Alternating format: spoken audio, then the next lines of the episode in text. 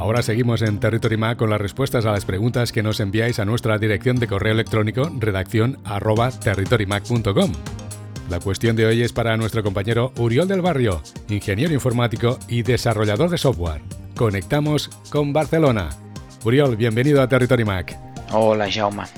Marta Hernández desde León dice, Estoy indecisa entre un MacBook Air y un MacBook Pro de 13 pulgadas. Lo usaría para ofimática y para editar los vídeos de los niños que grabo con el iPhone.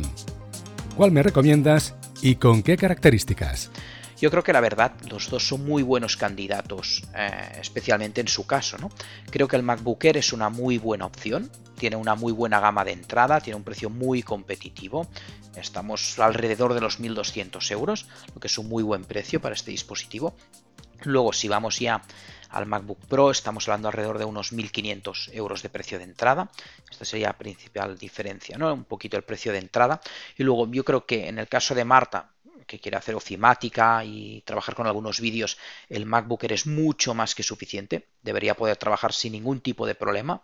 Y pasar al MacBook Pro no. Bueno, yo creo que MacBook Pro es un portátil un poquito más potente, especialmente ahora, que justo eh, esta semana ha salido la nueva versión del MacBook Pro de 13, donde bueno, han habido algunas mejoras, especialmente en el teclado y también en que han puesto otra vez la, la tecla Escape, que la habíamos perdido con el cambio al touch, ¿no? Cuando pusieron toda la parte superior del teclado con touch, pues eliminaron el botón de escape, ahora lo han vuelto a incorporar y han mejorado también lo que es toda la parte del teclado, ¿no? que es súper interesante. Entonces, comparando un poco los dos, son muy parecidos los dos dispositivos en lo que es en la gama de entrada. Yo creo que principalmente, si tuviera que elegir uno u otro, yo creo que si el usuario es sobre todo ofimática, un uso medio, ¿no? Sería el MacBook Air claramente, creo que el precio es muy competitivo. Si quisiera algo más, si buscara un poco más de rendimiento, probablemente me iría al MacBook Pro eh, D13, especialmente porque la pantalla es un poquito mejor, tiene un poquito más eh, de gama cromática. Luego, por otro lado, a nivel de procesadores están un poquito mejor, son procesos un poco más potentes.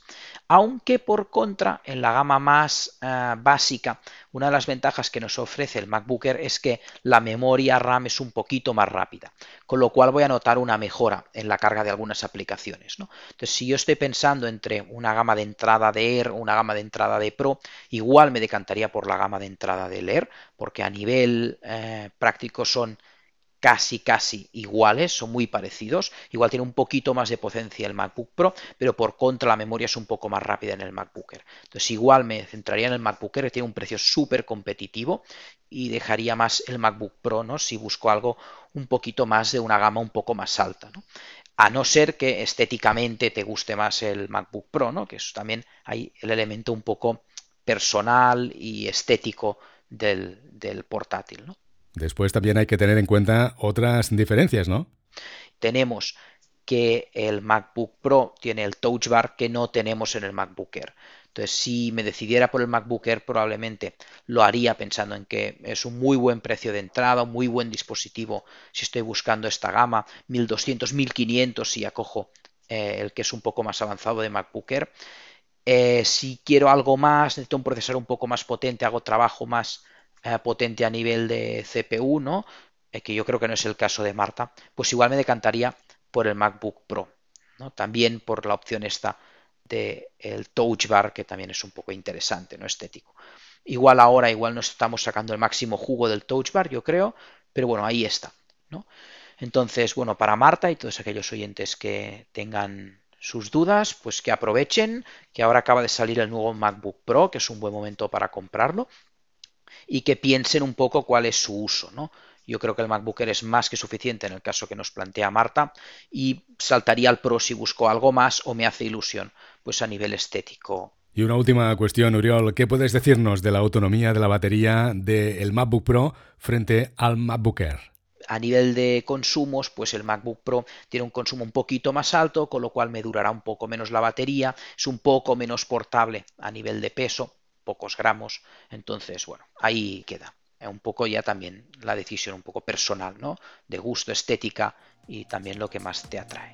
Uriol, gracias por tus recomendaciones. Un saludo a todos los oyentes de Territory Mac y me podéis encontrar en Twitter en arroba lortudo. Anímate y escribe ahora mismo a nuestra dirección de correo electrónico. Redacción arroba territorymac.com. Territory Mac, la actualidad del mundo Mac explicada por sus protagonistas.